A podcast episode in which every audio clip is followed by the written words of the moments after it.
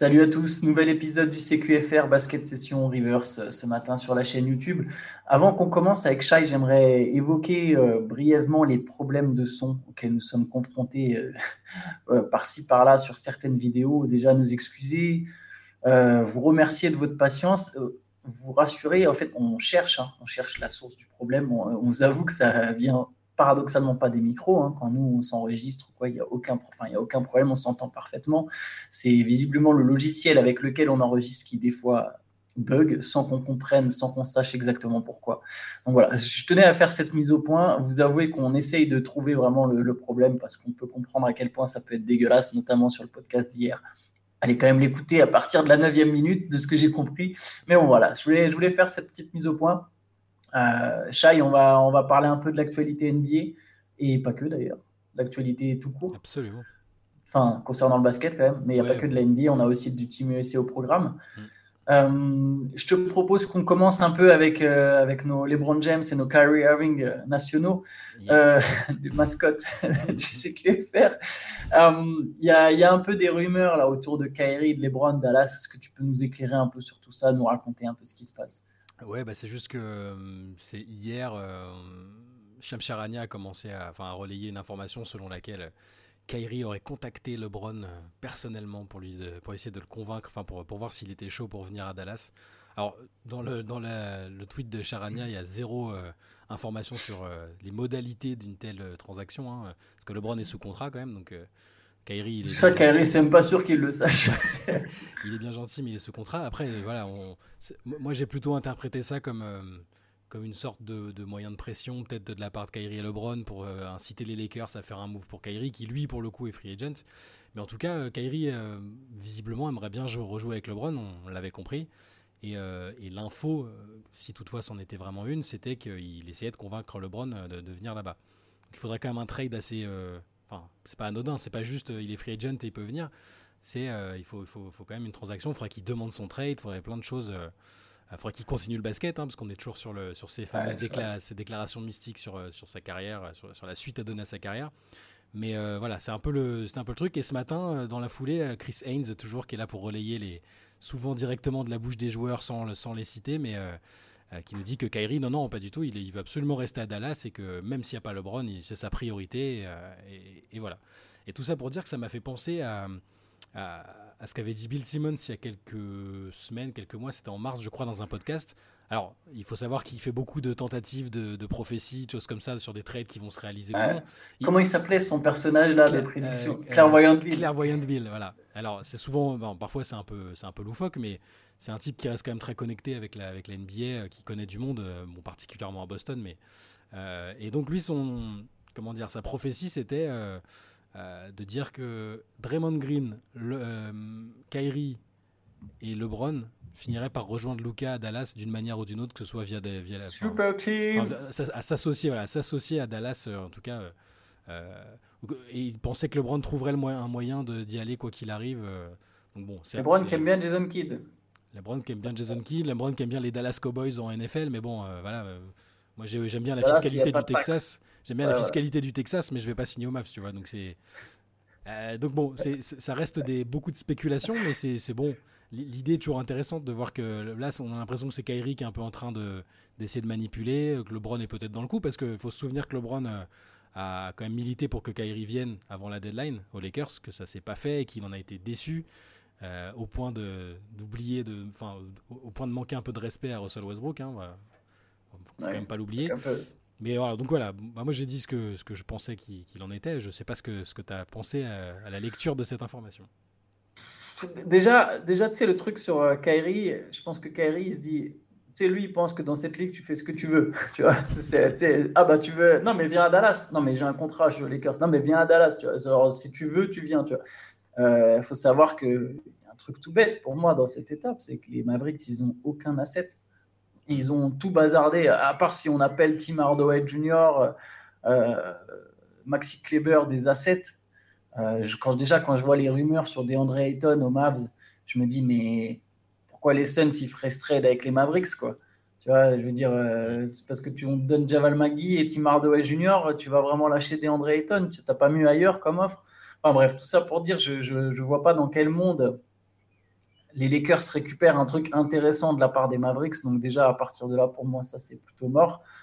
Après, euh, sur tout ce que tu as dit, bah, sur, le côté, est-ce que c'est une pression, etc., j'avoue que j'arrive pas tellement à y voir clair. Euh, je ne comprends pas le petit jeu exactement qui se trame. Est-ce qu'effectivement, il, il essaye de mettre la pression pour ensuite aller aux Lakers?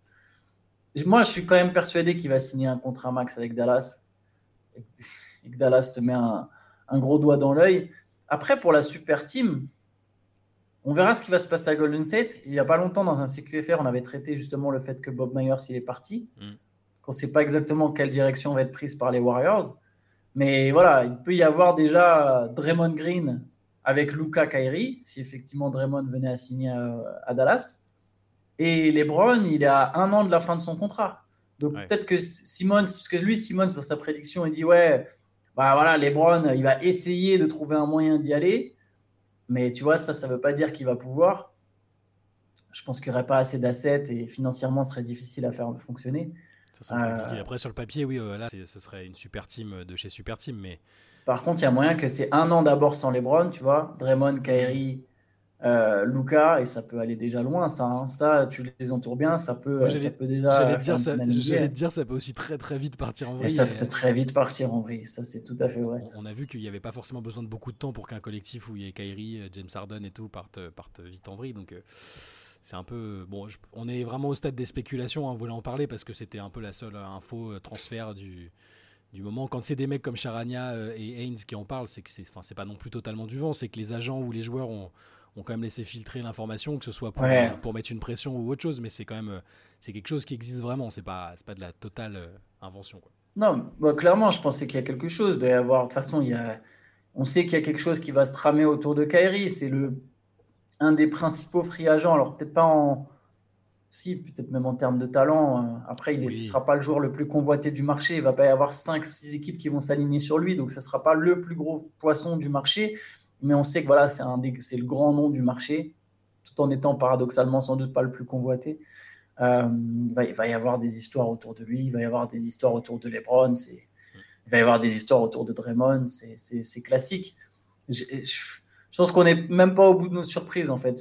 Sur, franchement, je pense qu'on a appris, toi comme moi, hein, sur la free agency, à plus rien attendre en fait. Tu peux plus, tu peux plus vraiment. ça devient de plus en plus dur. Ouais ça devient de plus en plus dur d'avoir des certitudes. Moi, je, je sais pas. Moi, quand on en avait discuté, je crois que dans une late avec Benjamin, on avait, on s'était dit. Euh, lui est persuadé que Kyrie va signer à Dallas. Je pense que beaucoup de gens sont persuadés. Je crois que voilà, tu, ouais, moi, aussi, moi je fais partie de ceux qui pensent qu'il va signer. Mais, mais, je, euh, pense qu'il est dans une phase de, son, de sa vie, de sa carrière où il a quand même vraiment envie de faire absolument ce qu'il veut, qu'il est libre de choisir sa destination.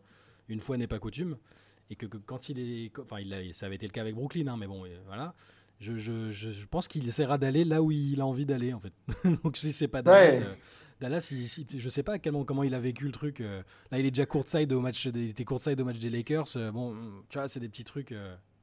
Il y a moyen aussi qu'il joue ses options en fait. Il y a moyen que Kyrie, tu vois, il y ait cette espèce de fil rouge de se dire bah j'ai mon contrat max. Tu vois, là on est le 6 juin. La free agency, elle démarre en juillet, si je dis pas de bêtises. Je sais plus s'ils ont avancé la date cette saison, mais normalement c'est toujours 1er juillet le, le moratorium.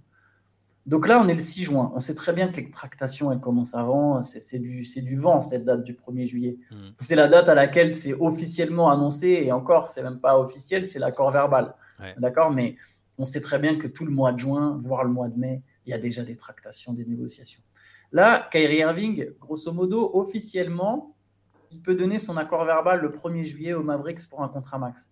S'il veut une autre destination, il a un mois pour tâter le terrain. Aller voir du côté des Suns, aller voir du côté des Lakers, aller voir avec d'autres stars, qui, avec, où est-ce qu'il pourrait éventuellement signer s'il veut pas, tu vois, chercher quelles sont les autres options, sans forcément après derrière partir de Dallas. Tu vois, peut-être qu'il va vraiment rester à Dallas, mais il peut, là, il a, il a quelques semaines où il peut jauger, discuter avec un tel, avec un tel, voir qu'est-ce que ça donne. Est-ce que là, tu vois, je ne vois pas à Phoenix en tout cas. Je sais qu'une fois ça a été. Euh, non, je pense que KD a réussi à se barrer. Je pense qu'il a réussi à se séparer. je pense que c'est bon, là, ça va, ça va aller. Je pense que Durant, il n'en veut plus non plus. Mais euh, tout en restant ami avec lui, hein, mais je pense qu'il a capté le message, il a capté le truc quand même. Mais bon, on, suivra ça, on, verra. Je te, je te propose qu'on bascule sur complètement autre chose. Cet été, il y a la Free Agency, mais il y a aussi la Coupe du Monde. Absolument.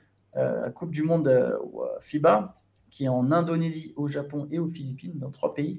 Ça commence le 25 août et on a déjà une, on a plus de la moitié de l'effectif de Team USA.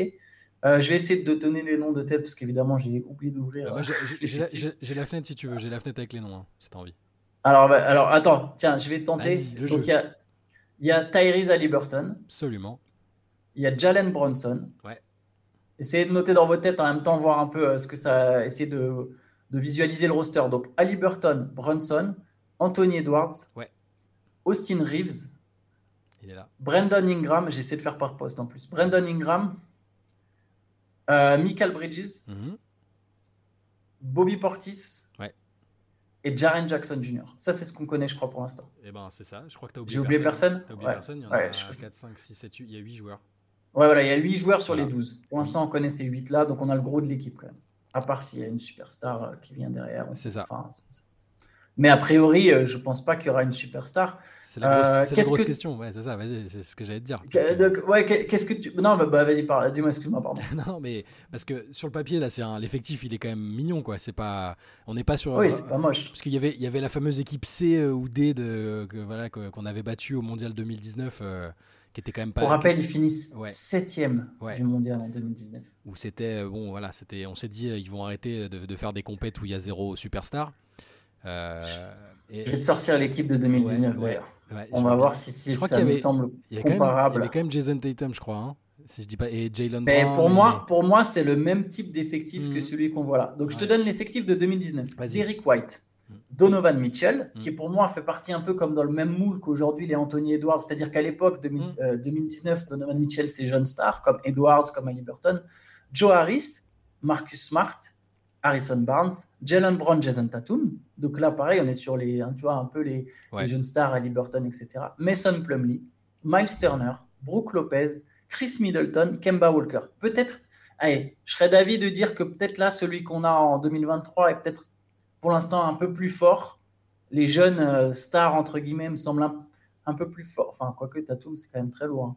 Ah, alors, il, était, il était déjà bon en 2019, mais euh, je sais, ouais, je, bon, ouais, pas encore la star. Année. S'il ouais, vient, si vient aujourd'hui, tout de suite, ça fait, bon, c'est la star de l'équipe et c'est pas le même niveau, mais. Euh, ouais, je sais pas exactement laquelle je préfère des deux, mais si tu prends vraiment joueur par joueur, Jalen Bronson, c'est quand même, enfin, même en ouais, FIBA, je pense que c'est fort. Là, c'est niveau All-Star, c'est quand même solide. Et le reste, c'est des, des, très très bons joueurs, mais c'est, dire si t'as pas de la, la, superstar, maintenant on sait d'expérience que Team USA, sans un Kevin Durant par exemple, qui venait. Si t'as pas un des 2-3 meilleurs, euh, 15 meilleurs joueurs du monde. Je pense que c'est compliqué. Je pense que c'est compliqué. Et, là, je, tu veux, à la lecture de l'équipe, franchement, j'aime bien. J'ai envie de les voir dans ce contexte. Ça peut être sympa. Euh, à Liberton euh, qu'on aime voilà on aime beaucoup Jaren Jackson euh, défensivement il peut quand même faire des, des trucs euh, assez sales hein. bon, Bobby Portis pour, pour, pour ouvrir ouais il y a toujours des vétérans pour, voilà. puis il y a toujours des vétérans pour encadrer bon, Portis il peut être bon en FIBA hein. ouais bon franchement Austin, ça, Austin, ça, Austin Reeves c'est mignon aussi quand Austin même Reeves. Austin Reeves Austin Reeves ça, ça va être un des meilleurs joueurs de l'équipe eh ben, je l'annonce ça va être un des meilleurs joueurs de l'équipe Michael Bridges pour dans le ce côté, contexte FIBA. Euh, ouais, Michael Bridges pour le côté euh, two-way, c'est cool. Anthony Edwards pour le côté hyper athlétique. Euh, ils aiment bien avoir aussi des joueurs comme ça, un peu frissons dans, dans l'effectif. Ingram, Ingram c'est quand même un All-Star aussi de base. C'est un. Ouais, là, mais... sur, sur, la fin de la saison, pendant un mois, pour moi, c'était quasiment le meilleur joueur de la ligue. Hein. Sur, le, sur, sur, le niveau qu'il avait, il euh, n'y a personne qui faisait ses stats et ses performances.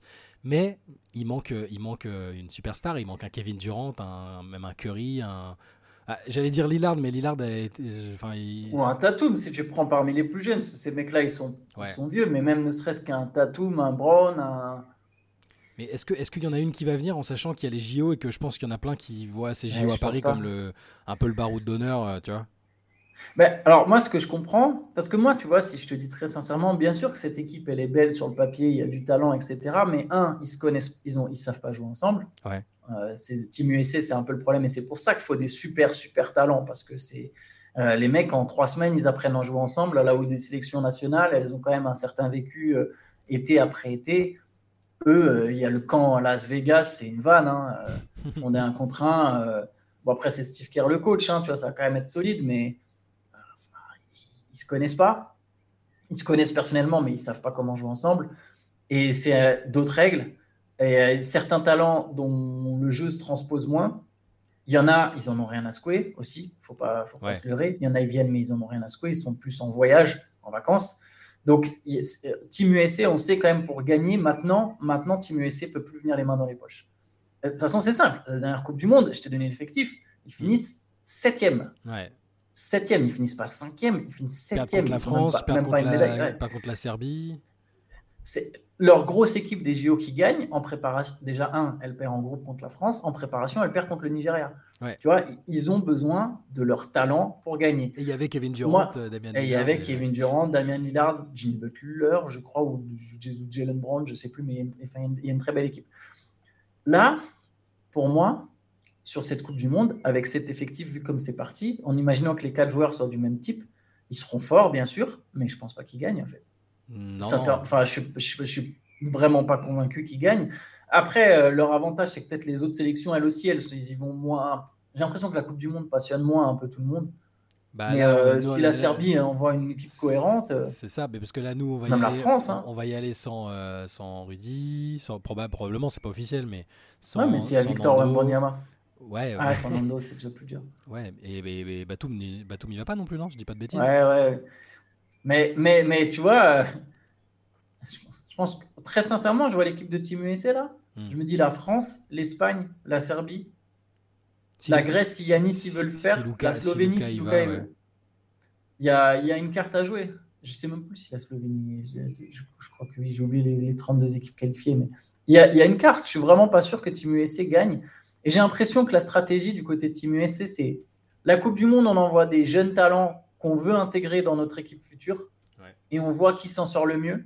Et aux JO, et d'ailleurs, ils ont déjà prévenu qu'aux JO, l'équipe serait différente, qu'il y aurait une certaine continuité. en gros, grosso modo, ceux qui se débrouillent le mieux à la Coupe du Monde, on va les garder, mais que l'équipe serait différente. Que là, derrière, ça va plus aller chercher de la star, du Tatum. Depuis, depuis qu'ils ont, ils ont enlevé cette pression de devoir être présent, euh, enfin, depuis que Grant Hill est arrivé à la tête un peu de, la sélection, euh, bah, ils sont pas obligés de venir à chaque Ils ont plus besoin de venir. Euh, mais là, là, quand je regarde un peu les équipes sur le papier, euh, ouais, bon, bah, il y a encore l'Espagne, euh, l'Australie, c'est toujours chiant à jouer. Les Slovènes sont là, hein, je te confirme que les Slovènes sont ah bah là. mais, tout ça, c'est des, des, franchises, des équipes, des sélections, pardon, qui peuvent viser la gagne. Hein. Je pense qu'une équipe solide d'Espagne, peut-être que sur le papier, évidemment, individuellement, le, Team USA est plus fort, mais il y a plus de cohésion. Moi, j'imagine très bien les Espagnols euh, taper les, Américains. Il y a le Canada aussi, on ne sait pas quelle équipe ils vont envoyer, mais s'ils envoient les joueurs NBA, s'ils envoient du Shea euh, Gilgeous Alexander, Jamal Murray, bon, on verra.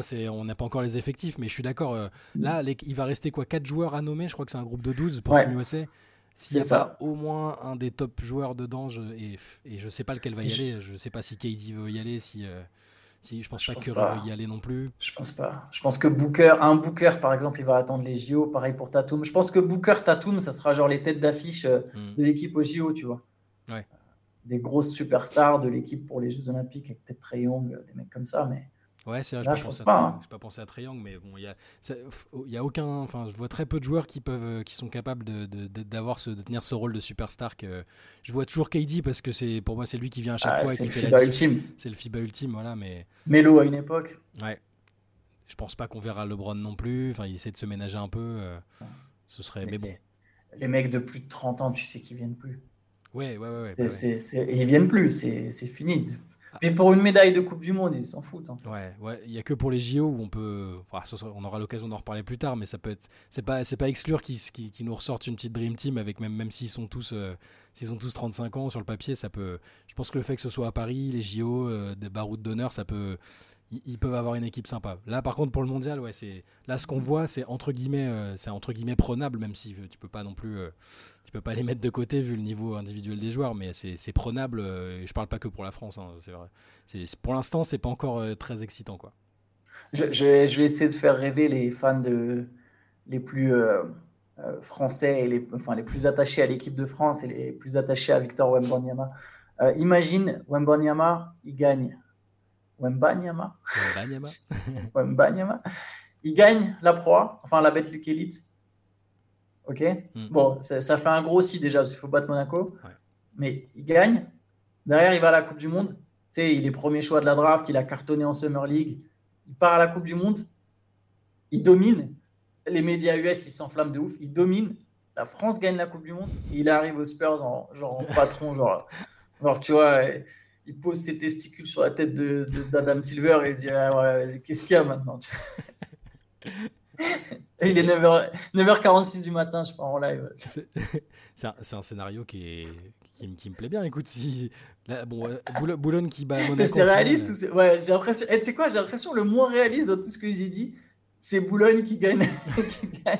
Ouais, normalement, il y a un petit écart, mais, mais, déjà, c'est déjà beau qu'ils soient en finale. Mais, euh, mais euh, ouais, ouais, non, mais c'est tout à fait possible. Après, je sais pas, euh, je, je, vais, je pourrais me projeter sur la France championne du monde alors qu'il va manquer quand même des cadres un peu historiques. Ouais, non, je, on sait pas. Mais non, non, mais t'as raison. C'est en tout cas je sais pas s'il va la jouer encore. Voilà, mais sur sur le sur le la thématique Team USA, euh, ouais, d'entrée, on peut déjà dire que Team USA sera prenable à moins qu'il y ait une superstar qui vienne dans les quatre qui restent. Au moins une, quoi. Mais bon.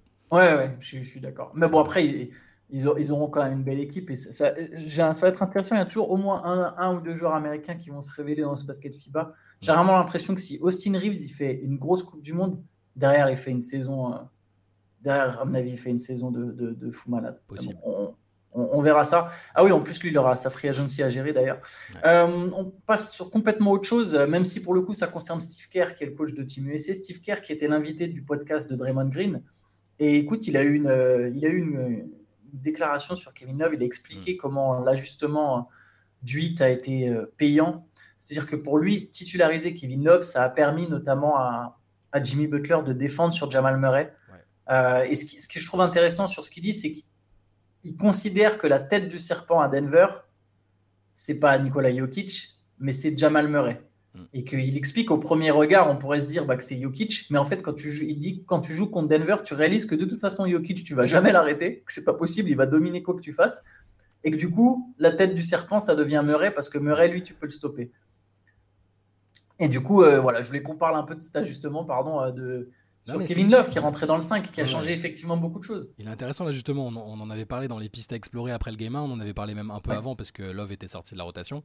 ça permet à euh, Love de défendre sur Gordon, pardon, je mets ça, ça permet à Love de défendre sur Gordon, et du coup Butler, lui, défend sur Murray, parce que si tu mets pas Love sur Gordon, Gabe Vincent, Caleb Martin, Max Truss, ils peuvent pas défendre sur Aaron Gordon, et on l'avait vu dans le premier game, Gordon, il se régale dans la raquette. Donc, c'est Butler qui est obligé de le prendre et Butler n'est plus sur Murray. Ouais, c'est ça. Voilà, c'est pour, voilà, pour l'ajustement. Mais c'est bon, c'est marrant qu'un coach euh, adverse le, note comme ça. Elle remarque, bon, c'est Steve Kerr en plus, hein, il, il, connaît bien les Nuggets, il, les a affrontés, ça y est, il, sait. Euh, ce qui est intéressant, c'est que Spolstra, derrière, interrogé sur le sujet, il a dit. il a dit, ah, c'est vrai, enfin, limite un mea culpa en disant j'ai manqué un peu de perspective, j'aurais peut-être dû le faire avant.